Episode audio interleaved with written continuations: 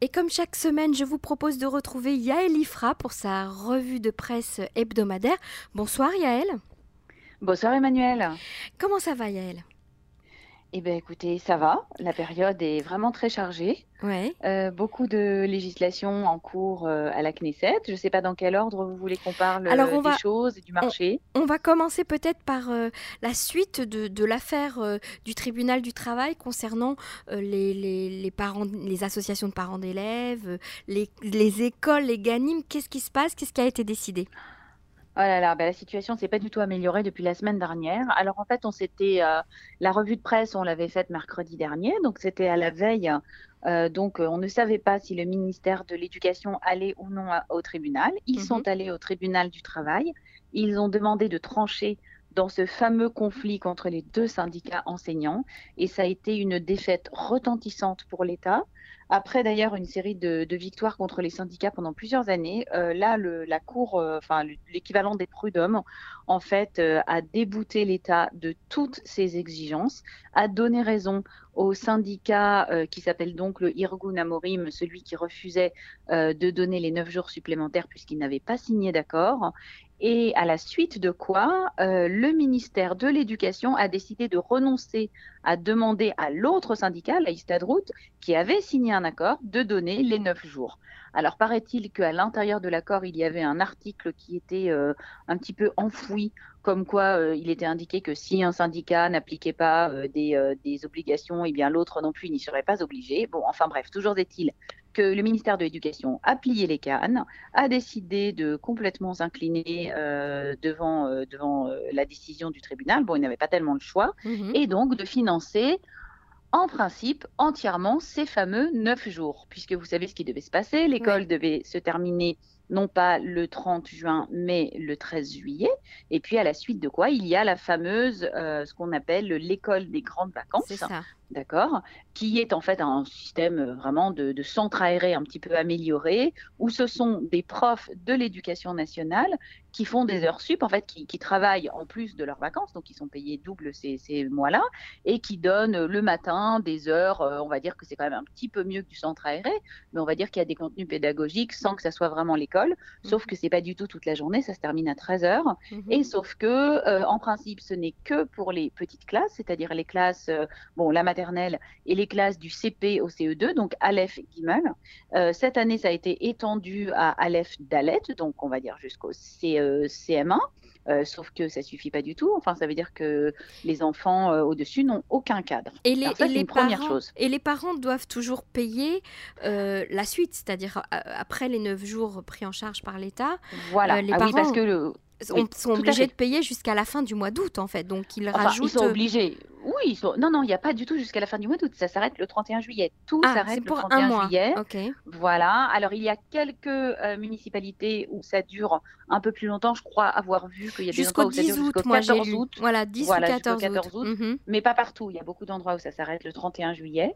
Euh, ça dépend en fait de si vous êtes situé dans, un, euh, dans une ville qui est dans ce qu'on appelle les échecolotes. Vous savez ce que c'est? Ce sont des, Mhm. euh, des classements socio-économiques. Il y a en- entre 1 et 10. Plus on est pauvre, plus c'est bas. Donc, 1, c'est une ville pauvre, comme par exemple euh, Jérusalem ou Bnebrak. Mhm. Et euh, 10, c'est des villes riches comme Tel Aviv. Donc là, ça dépend. Mais tout ce qu'il en est, c'est qu'effectivement, donc le ministre de l'Éducation, Yoav Galant, a donc, après la défaite de, de- au tribunal, a donc annoncé qu'effectivement, c'est l'État qui prendrait en charge et que les parents ne paieraient rien.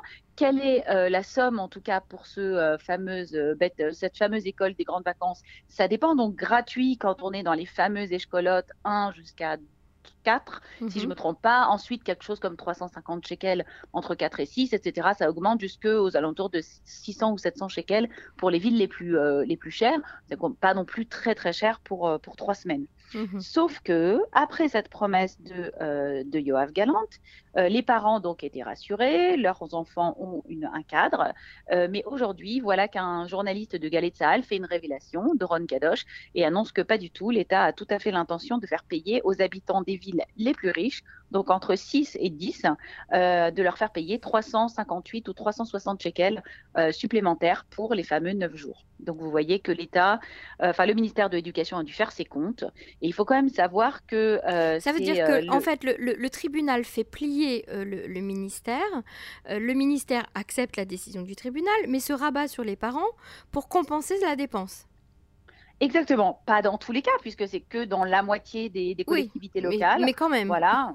C'est quand même les parents d'élèves qui vont payer. On est bien d'accord, surtout qu'il a promis qu'ils ne paieraient rien. Il faut comprendre que le coût global de toute cette mesure, c'est quand même un milliard de shekels. Il faut comprendre ce que ça fait. Mhm. C'est une mesure extrêmement chère, puisqu'elle concerne tous les enfants d'Israël. Dans euh, son, sa volonté, son obsession, on va dire, de pouvoir permettre aux parents de travailler, et à raison, euh, le ministère de l'Éducation a tout accepté et comme d'habitude a fait vraiment vraiment fait preuve de la plus grande précipitation, d'un manque de d'un manque d'intelligence dans les décisions. Enfin, toutes les décisions sont prises à la dernière minute et du coup coûtent hyper cher. Euh, on est quand même face aujourd'hui à une deuxième vague de corona parmi les plus élevées du monde.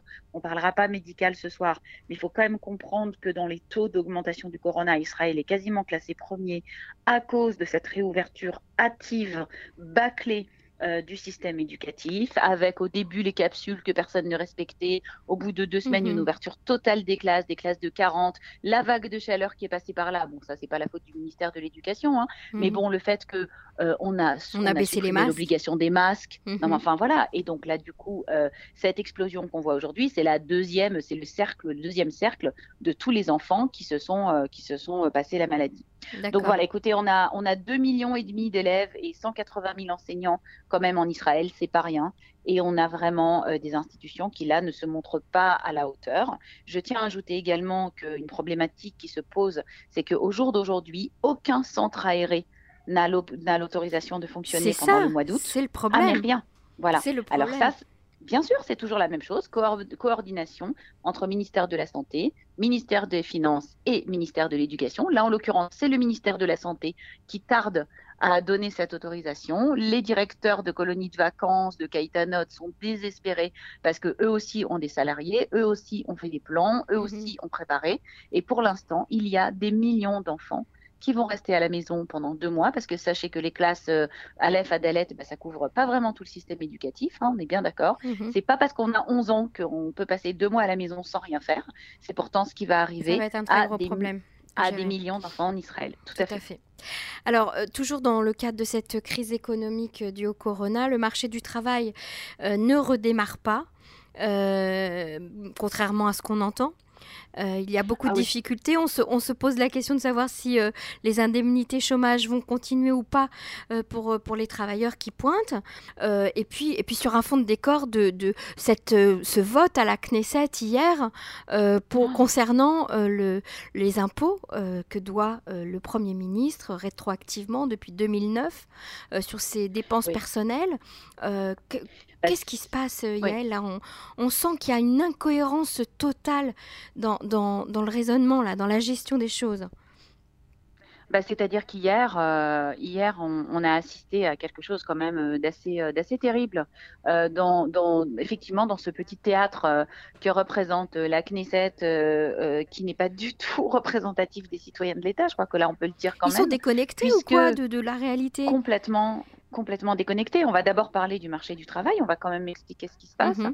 à savoir que euh, plus de euh, plus de trois mois, enfin plus de trois mois, euh, oui, pratiquement trois mois après qu'on ait fermé le marché, que pratiquement un million d'Israéliens, plus d'un million d'Israéliens ont perdu leur travail, mhm. Personne ne sait exactement quel est le taux de chômage. Bon, ça, on peut le comprendre puisque c'est un marché euh, très, euh, très liquide, que les, euh, les gens font leur déclaration en début de mois, ils déclarent s'ils sont encore au chômage ou pas. Cependant, on sait qu'il y a énormément d'entreprises qui ont commencé à, licencier.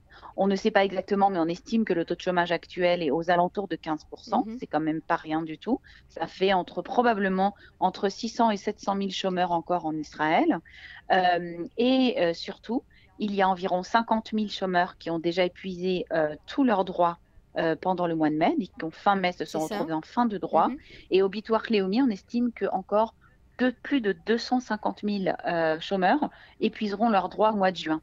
Donc il faut comprendre que Israël est, en termes d'allocation chômage, un des pays les moins généreux du monde, que ce soit en termes de euh, hauteur des allocations, donc qui sont assez basses, mais surtout Sur la durée. en termes de durée. Mhm. Voilà, puisque je vous, on en avait parlé déjà, Mhm. on a dit ça commence quand même pour quelqu'un qui est jeune, ça peut être 50 jours, donc 50 jours c'est deux mois, mais ce n'est rien quand on a perdu son emploi. Mhm. Le maximum c'est 175 jours, c'est six mois. Et là, je vous parle de quelqu'un qui est âgé et qui a plus de trois enfants.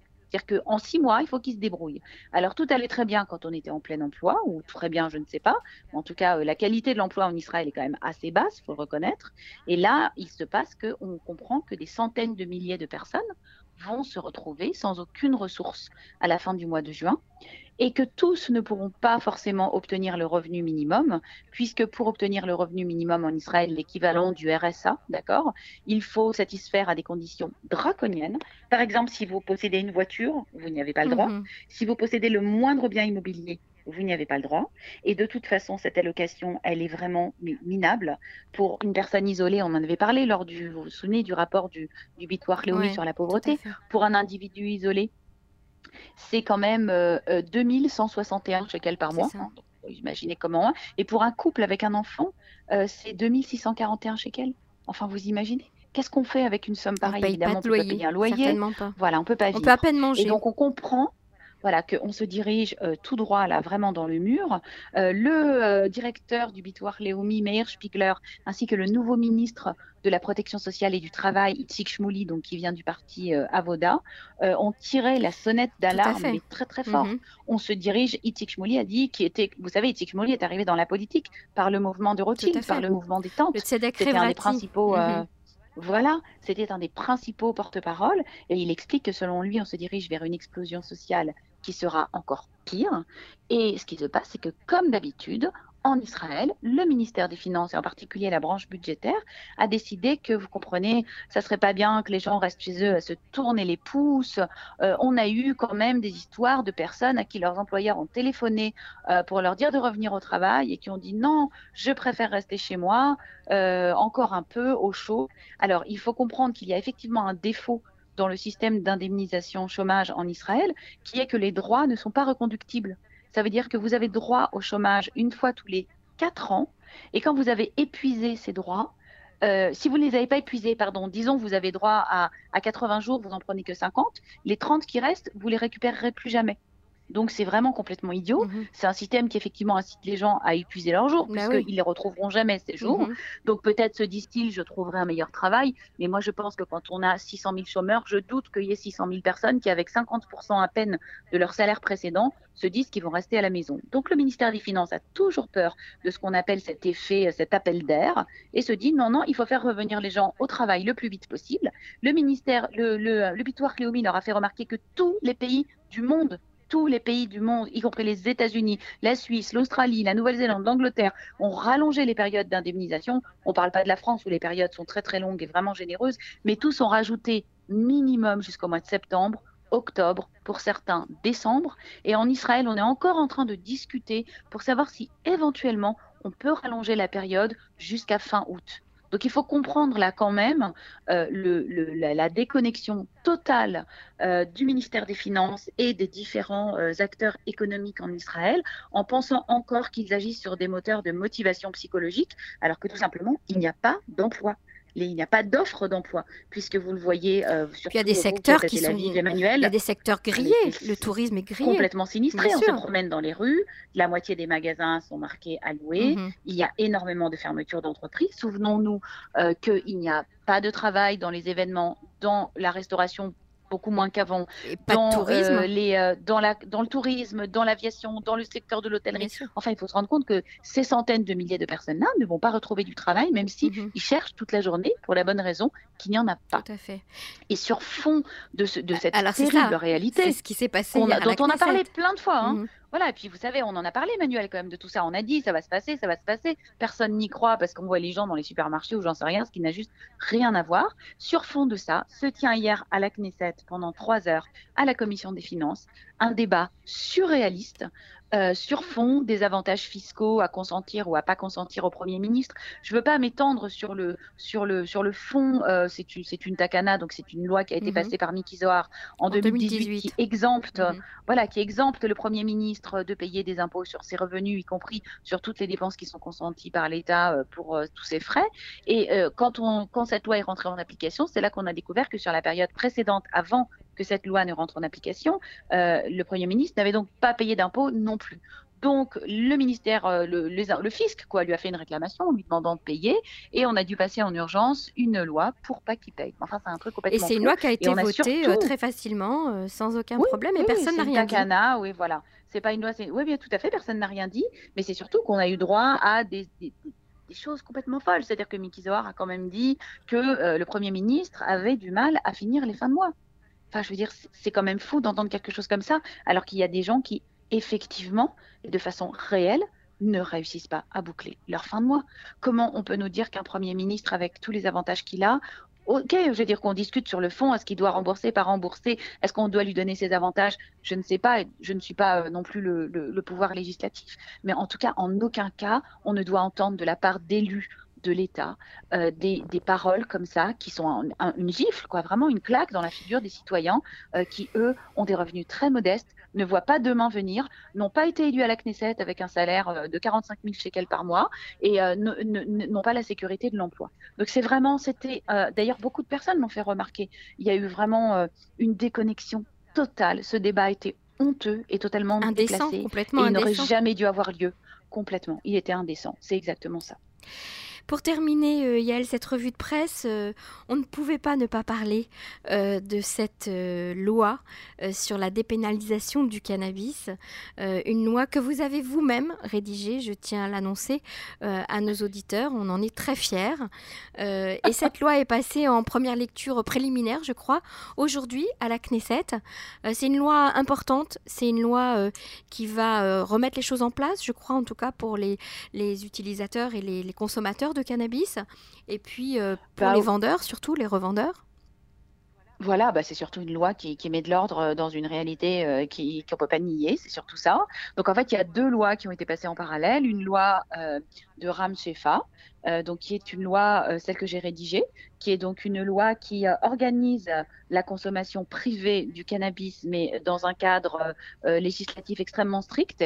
il y a une deuxième loi de la députée du Likoud, Sharon Askel, qui est une loi de dépénalisation qui donc sort le cannabis des, des stupéfiants. Mm-hmm. Donc c'est pas du tout la même chose, mais elles sont passées en même temps et elles vont être enfin, discutées en commission, puis fusionner, enfin bon, à mise ensemble. Hein, en Israël, c'est un peu spécial comment on fait ça. Mhm. Et en tout cas, ça va devenir une proposition de loi gouvernementale. Je suis assez fière parce que, bon, franchement, c'est une loi, c'est vrai que c'est une loi que j'ai écrite où j'ai mis en plus des, des, euh, des, euh, des, éléments qui me semblaient très importants.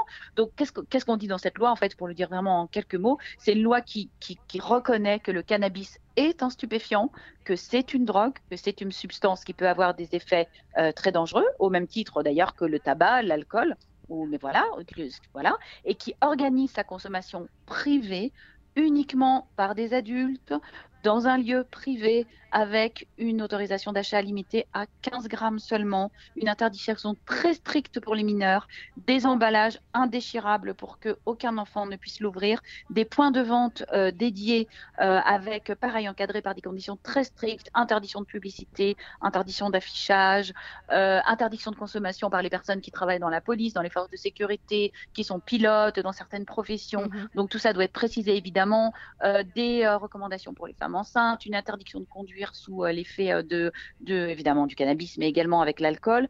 Donc en fait, ça vient euh, ordonner ce marché, reconnaître que ça évite de faire glisser vers des acteurs qui sont des acteurs délinquants tout l'argent. Hein. Mhm. Ça évite qu'on aille racoler des mineurs. C'est la, la, mort des dealers, c'est la, fin du racket. c'est exactement ça. C'est très important. Très très important. Oui, c'est des ressources pour l'État.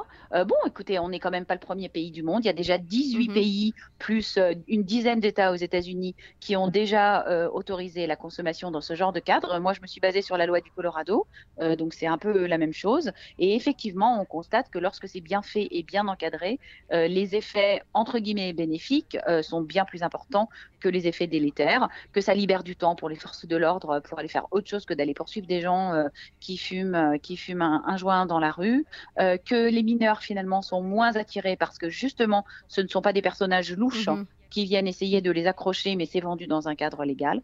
Donc, écoutez, on, va suivre ce qui va se passer. En principe, donc, ça arrivera en commission. On va commencer les débats euh, pour préparer pour la première lecture. Évidemment, il y aura énormément de changements et d'amendements, mais le fait que la coalition ait réussi à faire passer euh, ces deux lois ensemble euh, est un signe effectivement que la société israélienne bon, bah, se dirige vers ce genre de, de société qui regarde en face la réalité, mais qui tient à l'ordonner. Alors d'un côté, on peut être déconnecté et d'un autre côté, on peut regarder la réalité en face quand on le veut et quand on le fait bien. merci beaucoup Yael Ifra, je vous souhaite une très très bonne soirée et à la semaine prochaine. Merci Emmanuel. Au revoir.